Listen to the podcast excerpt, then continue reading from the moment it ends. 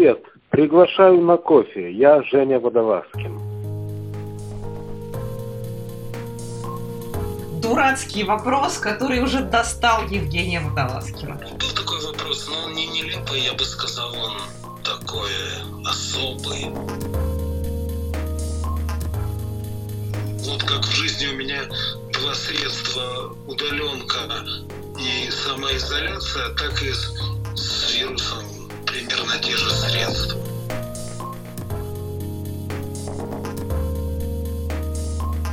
Писательский кофе дома.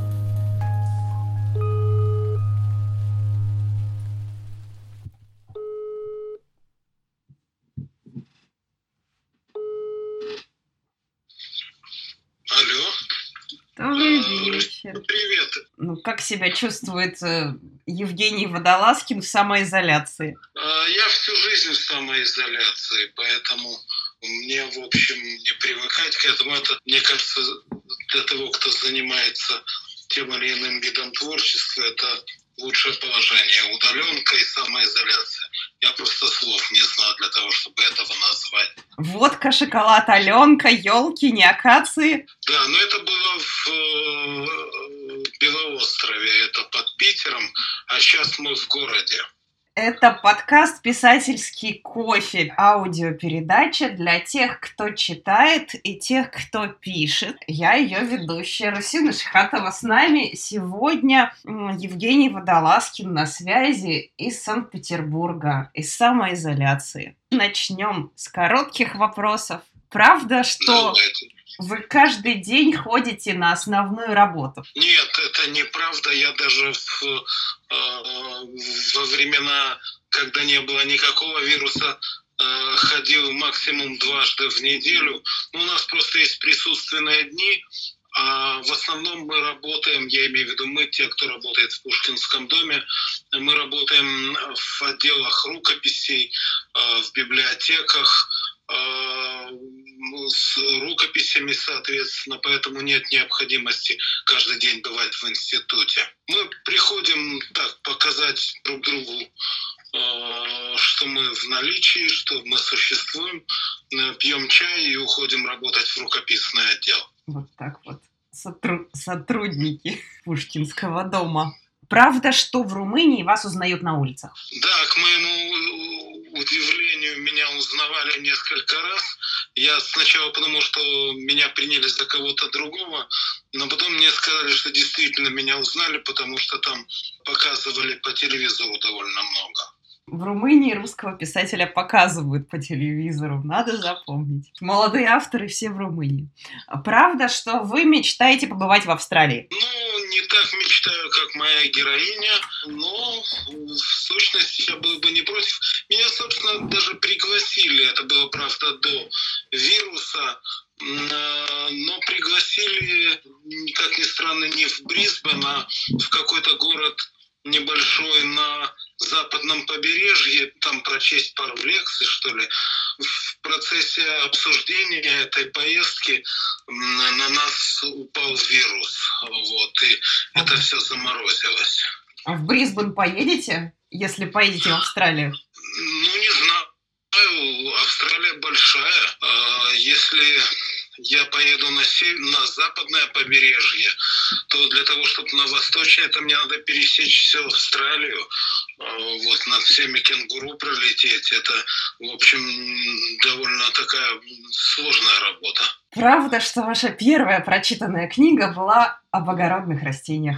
Да, это было первое, причем я безуспешно пытаюсь ее найти или представить, как она называлась. Мне очень хотелось ее иметь, ну или, или хотя бы посмотреть на нее, но я абсолютно ничего не помню, но это было м, совершенно волшебным явлением, когда я вдруг э, летом каким-то э, сидя с бабушкой, э, стал читать. э, Сходное у меня впечатление было только когда, когда я научился ездить на двухколесном велосипеде.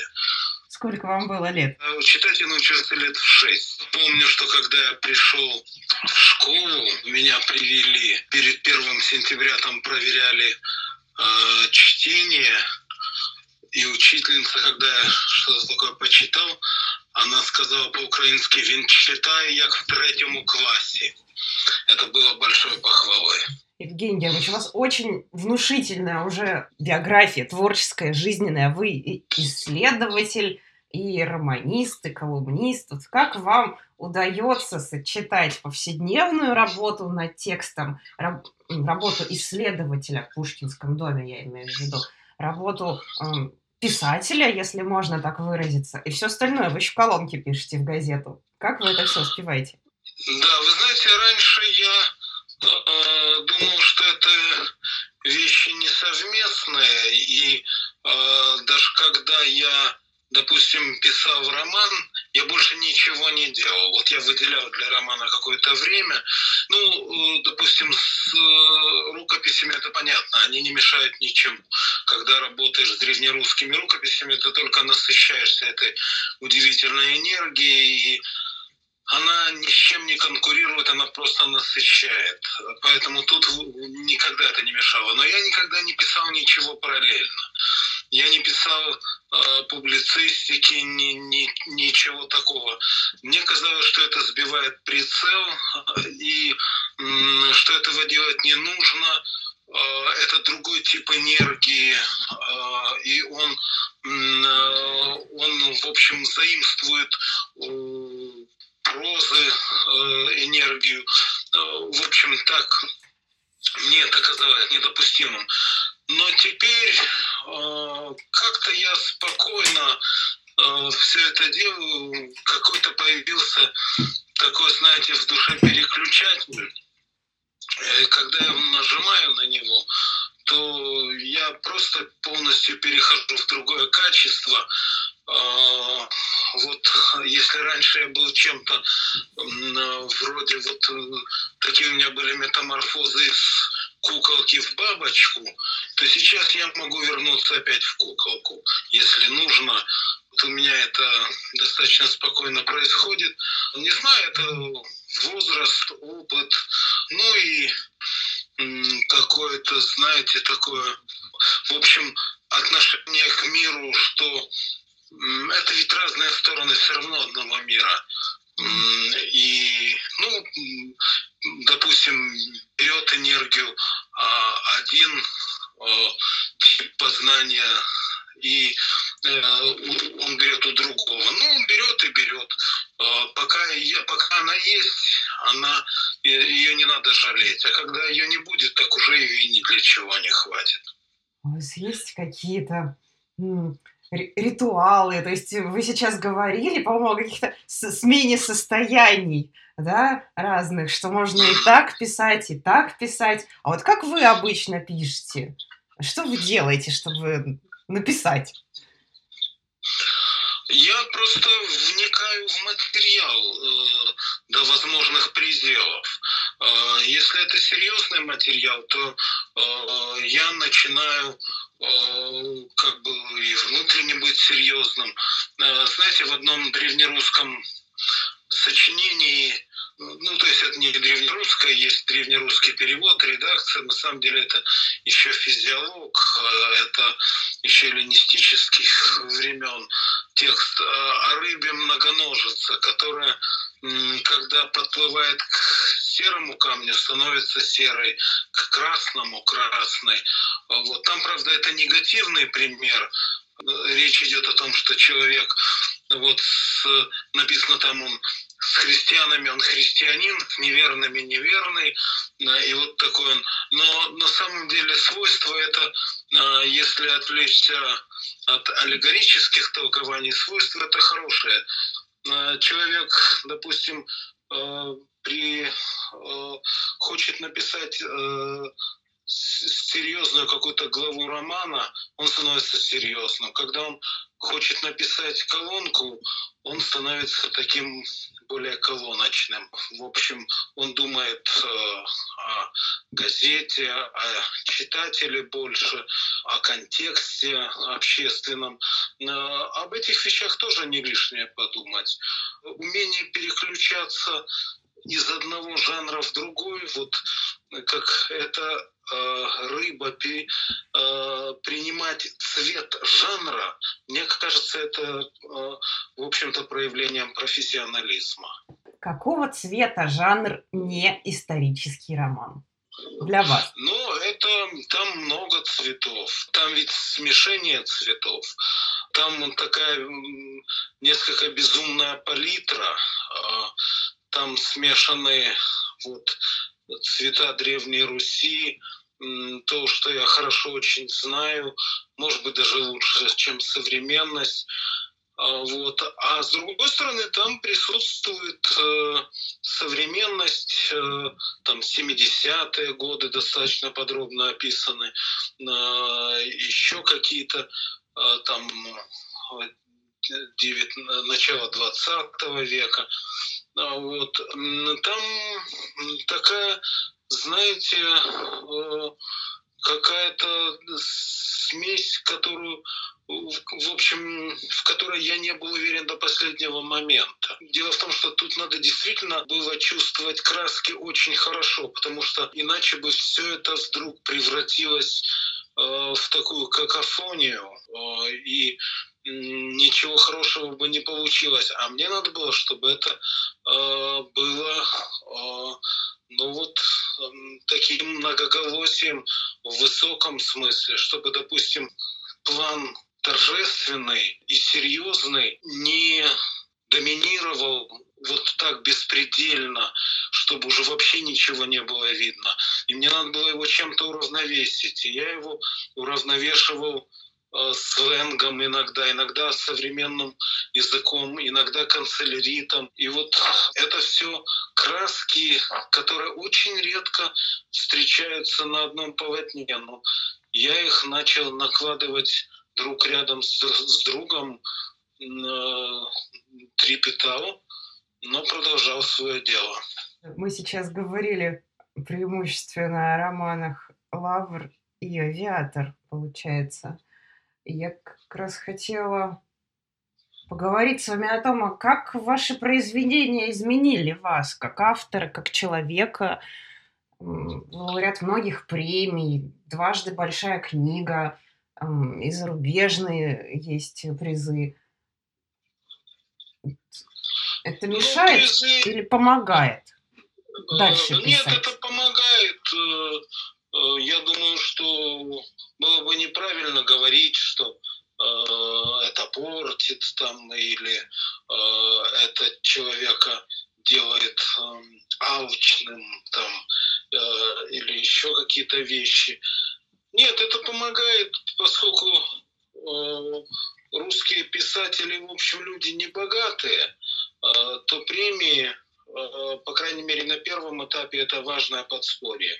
Кроме того, и это важнее, чем непосредственно финансовая помощь, премия – это э, возможность быть замеченным. Для начинающего автора это очень важно. Э, вот. И в этом отношении э, премии – это безусловное благо. Другое дело, что если человек начинает писать специально для премии, когда его идеальным читателем, пользуясь вот выражением Умберто Эко, становится член жюри той или иной премии, вот это неправильно. Это ведет к провалу даже с, вот с прагматической точки зрения. А уж с метафизической это полный нонсенс. Так нельзя. Надо писать всегда то, что считаешь нужным э, без малейших компромиссов.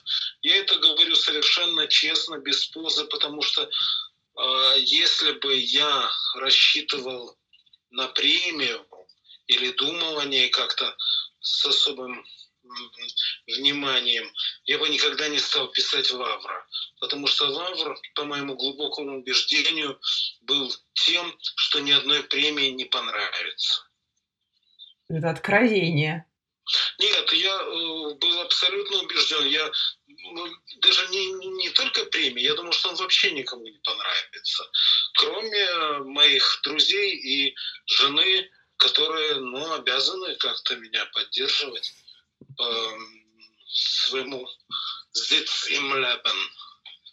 вот, по своему месту в жизни. В чем была вот ваша потребность, когда вы писали роман «Лавр»? Вам хотелось рассказать историю, она как-то просилась наружу? Было что-то еще? Да, мне хотелось рассказать о добром человеке. А, вот. Мне казалось, что большинство из того, что печатается, а, как-то уже становится немножко too much. А, вот эм, негатива. И мне захотелось противопоставить, даже не противопоставить, это не противопоставление, это просто поставление.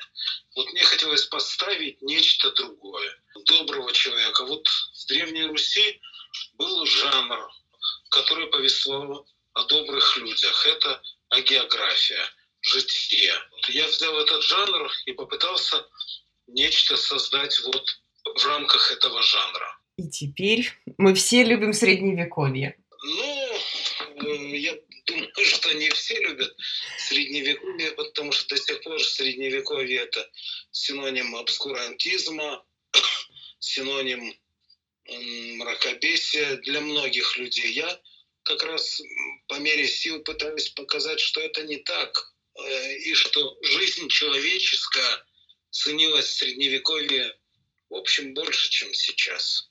Как вы пришли от этих скажем так, вечных тем к личным. На самом деле, я когда читала роман «Брисбен», это было уже пос- после того, как мы записали с вами несколько интервью, и э, я стала помечать в, в романе те моменты, которые показались мне похожими на вас. Начиная от того, что герой получал по 40 писем в день, и что-то такое вот общее? Вот насколько вы на самом деле это ваши герои? Такой вопрос. Насколько они похожи на меня? Да. да, вы имеете в виду? Или я на них? Или вы на них? А, они, да, они очень похожи. Мы действительно очень похожи, но именно это делает нас очень разными.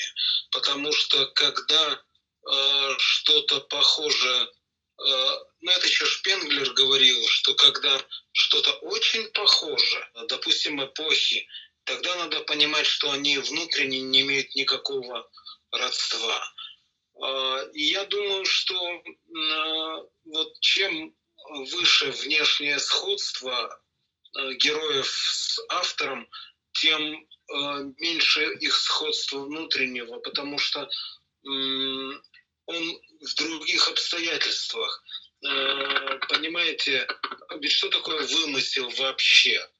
А, когда э, вымысел, определение вымысла и фантастики – это перенесение обстоятельств из, э, то есть явлений, вещей, перенесение из одних обстоятельств в другие. И вот я переношу в другие обстоятельства, и это ну, совершенно меняет совершенно меняет функции героя, меняет его структуру, меняет э, его мировоззрение. Мы совершенно разные, хотя э, внешне кажемся, кажемся подобными. Но это, знаете, как школьная форма, э, когда все в одинаковой одежде.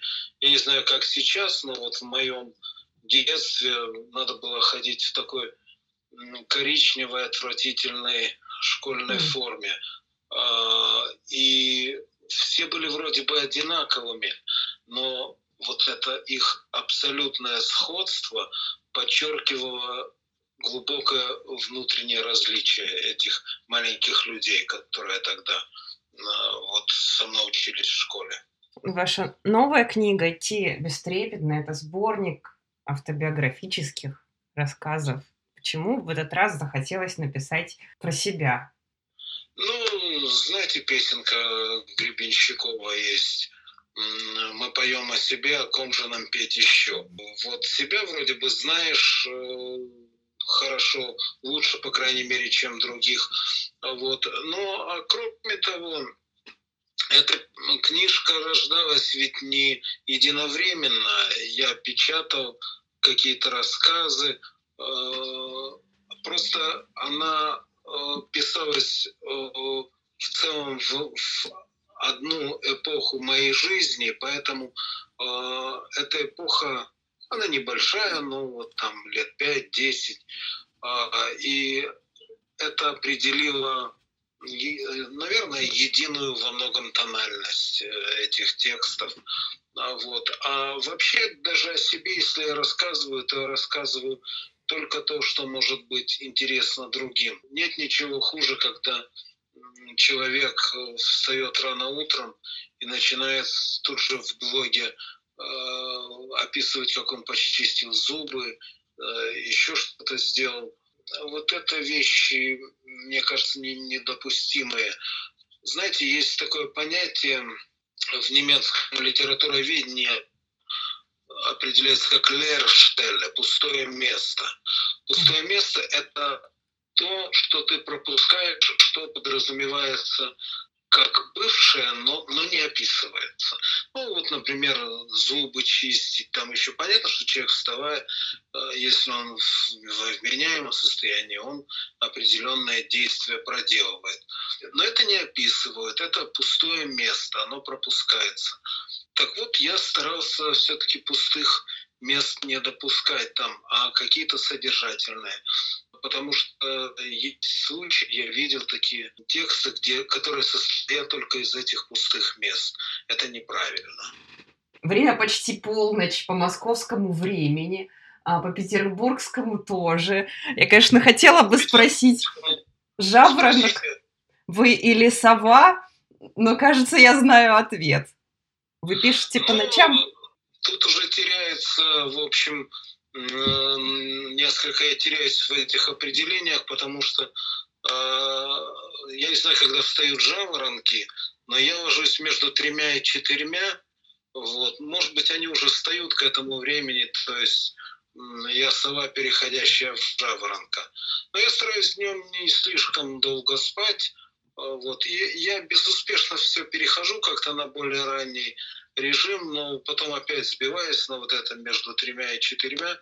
Но это очень спокойное, тихое время, нет звонков, нет никаких проявлений внешнего мира. И э, это, знаете, такая хорошая очень удаленка и самоизоляция.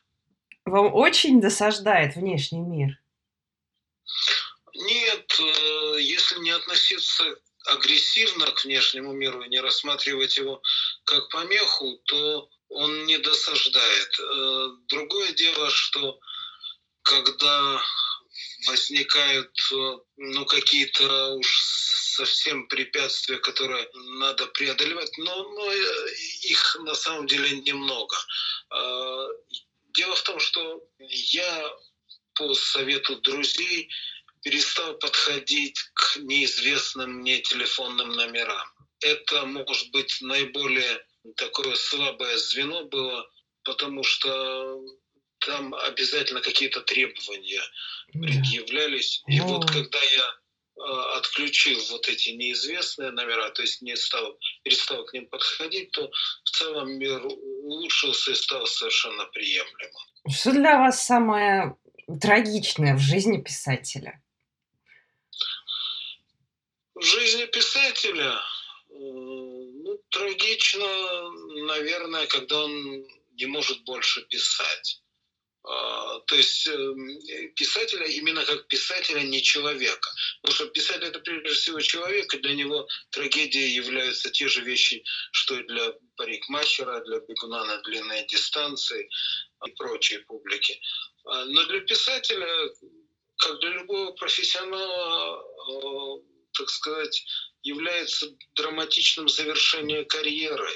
Я знаю людей, которые давно не пишут, а, и они перелицовывают какие-то старые тексты. В этом тоже ничего плохого нет, потому что если человек написал в свое время много хороших текстов, то он как бы за собой закрепил право э, и в дальнейшем за счет этих текстов существовать.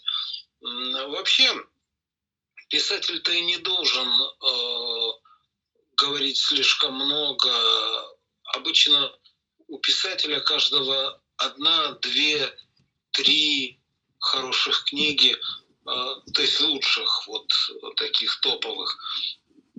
Остальное это такое, как бы, вот уже ступенькой пониже. Но все равно писателю ему ведь хочется до конца э, жизни писать, до конца, по крайней мере, творческой жизни, а, потому что ну, даже великие сомневались, что они смогут создать новый роман, а, приступая к каждому следующему роману, они боялись, что это не получится. А, и это опасность и, в общем, драма обычно для писателя. А, вот. Потому что есть еще другое, знаете, другая форма прекращения э, деятельности. Человек вроде бы пишет, но пишет что-то такое, что абсолютно несоотносимо с тем, что он писал раньше по качеству, по силе. Такое тоже бывает.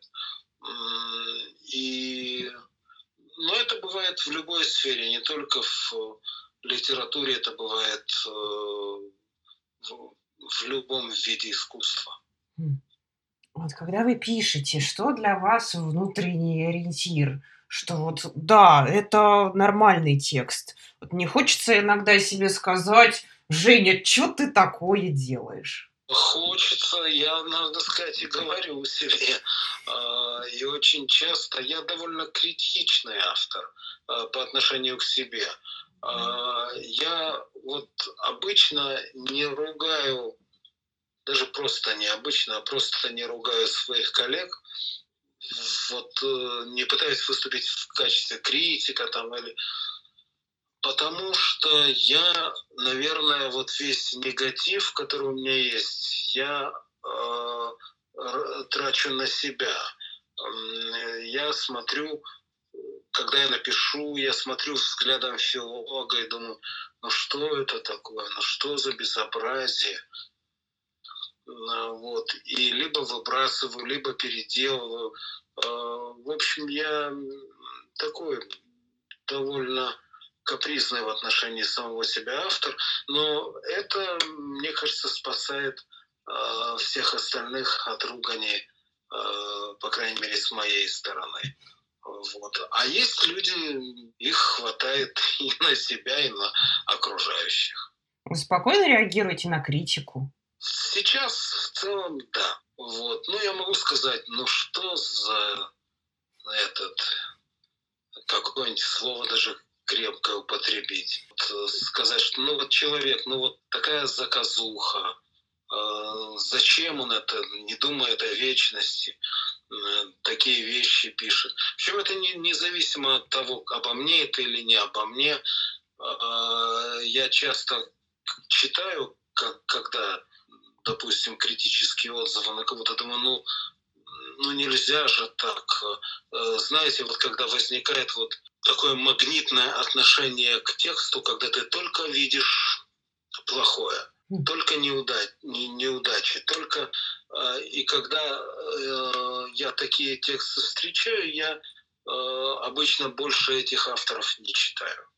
Вот, потому что я понимаю, что это феномен э, его психики, его испорченного желудка, э, его неудач с женой, там масса разных других вещей, но к литературе это не имеет отношения. И таких я персонажей действительно почти не читаю. Почему говорю почти? Потому что иногда все-таки мне присылают какие-то тексты, говорят, ну вот посмотри, вот как, как ты это. Ну тогда уж я читаю.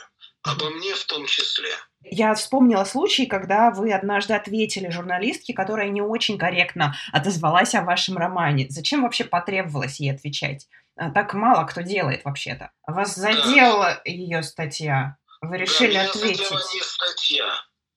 Меня задело э, поведение. Это разные вещи. Вот. А кроме того, то есть это редкий случай. Я почти не отвечаю, не, ну, фактически не отвечаю. Но здесь было другое. Здесь э, просто этот человек э, со мной провел интервью. Когда ты даешь интервью, ты э, устанавливаешь с человеком эмоциональную связь. Она что-то спрашивала про ляпы э, музыкальные в, Авре, в этом в Брисбене. Э, я рассказал, но при этом она даже не услышала, что это ляпы исправленные. Э, которое посмотрел гитарист и нашел у меня, прежде чем я опубликовал. Но э, я с ним не... Мне кто-то сказал, а зачем ты полемизируешь? Я говорю, что я не полемизирую, я информирую. Это разные вещи. Э, это не то, что там идет борьба мнений, это совсем другое там просто неправильно указано, э, там незнание материала. И я указываю на то, э, как это должно в правильном виде выглядеть. Это не спор, это вот действительно информирование. Но я думаю, что это вряд ли для меня будет характерно. И когда я написал, я даже подумал, ну хорошо, но было бы там, ну неправильная критика, и неправильно все написано. Ну и что? И, и ничего бы все равно ужасного не случилось. Мне кажется, что сейчас, вот когда я стал еще старше, э, я бы вообще пропустил это мимо ушей. Какой самый нелепый вопрос вам приходилось слышать? Может быть, есть какой-то дурацкий вопрос, который уже достал Евгения Водолазкина? Нет, это не... Был такой вопрос, но он не нелепый, я бы сказал, он такой особый. А, когда мне начинают говорить, скажите, а «Лавр» — это автобиографическое произведение? В таких случаях я выдыхаю и начинаю всякий раз обдумывать, как, как на него правильно ответить. Что отвечаете вы, когда вас в очередной раз называют русским Умберто Эко? Я обычно рассказываю историю, э, как на это отреагировал сам Умберто Эко, который был очень симпатичным э, и э, человеком и прекрасным писателем. Вот. Но поскольку все знают, что я небольшой любитель этого, так сказать, такого обозначения меня, вот, то, по-моему, это все реже звучит, и я очень этому рад. А вот какой совет вы с, с высоты опыта писательского и жизненного могли бы дать начинающим авторам? Ну, обычно я говорю, что не нужно надувать щек, не нужно э, стесняться того, что ты начинающий автор, не нужно пытаться показаться э, мудрым, Э, всезнающим, э, не надо бояться, что тебя заподозрят в том, что ты примитивный. Если ты будешь просто писать, я говорю, пишите просто, пишите простыми предложениями. Потом с ходом времени эти предложения могут усложняться, усложняться, потому что есть э, такая кристальная прозрачность простого текста. А, вот. И это все, наверное, сводится к одному призыву. Не комплексуйте. Пишите спокойно, как есть. И что важно еще, не впадайте в отчаяние, если вас не публикуют, отвергают, не замечают. Я знаю очень хороших писателей, которые, по-моему, 14 лет вот был писатель, один писатель 14 лет писал стол, но это ведь все не пропадает. А, и потом он начал издавать роман за романом. Вот. И это, это частая история. Поэтому а, надо знать вот что. Хороший текст никогда не пропадет. Вот честное слово не пропадет. Это прекрасные слова. И последний вопрос на сегодня. Что для вас значит быть автором? Это потребность, призвание, ответственность? Я бы определил это сейчас как способ жизни. Я уже как бы засветился как писатель, и уже я к этому привык, все к этому привыкли. Я себя чувствую в этой шкуре комфортно. Мне уже не надо тарить никаких путей, ничего никому доказывать. Поэтому вот это нынешнее положение э, меня вполне устраивает. Так уже видно до конца жизни я, мне кажется, уже э, буду идти. То есть э, раз в жизни я совершил такое сальто мортале, перейдя из науки в литературу. Я сейчас немножко занимаюсь наукой, но уже не в прежнем объеме, к сожалению. Вот. но больше никаких скачков я не предвижу. Уж буду писать, Бестрепетно. Да, буду идти бестрепетно. А вы сейчас работаете над чем-то? Да, я сейчас э, пишу роман, пишу пьесу. Посмотрим, что из всего этого получится. Может, и ничего не получится. Всяко бывает. Но я надеюсь, что получится. И мы тоже все надеемся. Я и наши слушатели. С нами был подкаст «Писательский кофе» Евгений Водолазкин. Спасибо вам кстати, не спрашивала, как вы съездили в Хорватию, как вы выступили тогда. Должны были выступать вместе с Нобелевским лауреатом Арханом Памуком, но он не доехал. Да, он не доехал, он позвонил, он сказал, что у него столетняя мама больна, и что он не может приехать. Ну, а там э, э, мне понравилось, там нашли какую-то хорошую формулу, которая действительно мне показалась не лишенная изящества. Несколько человек ко мне подошло и сказала, вы знаете, в отсутствии Архана Памука вы здесь главная звезда. Да, очень позитивная нота. Вы не споете мне перед сном. Как говорят старушки на севере, которые поют народные песни, голосок не бежит. А, не, не бежит голосок. Эх, жаль. Они, но они, они, правда, таким образом предлагают им налить. А.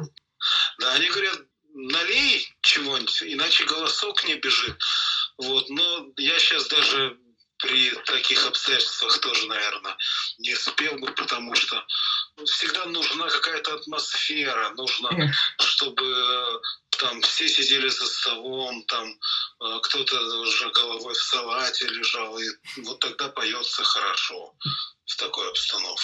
Ну что, сейчас в новом формате уже приходится привыкать и к посиделкам, он по скайпу, по видеосвязи, и э, вот, жаль, что мы находимся в, в разных городах, а то вот вспомнить бы хорошие дни и угоститься чем-нибудь всем вместе. Спасибо большое, дорогой Евгений Германович. Вы теперь в Македонию? Туда же? По громкой э, связи? Буду говорить о вирусе. О вирусе? Как крупный специалист по коронавирусу. Серьезно, что ли? Да нет, они просто хотят узнать, э, как русские писатели борются с вирусом. А вы как боретесь? А я как вообще в жизни не борюсь. Вот как в жизни у меня два средства удаленка и самоизоляция, так и с вирусом примерно те же средства. Спасибо еще раз. Обнимаю вас. Да. Спасибо за... Обнимаю, Рустина. Пока-пока. Да. Всем огромный привет. Спасибо. Пока. Доброй ночи.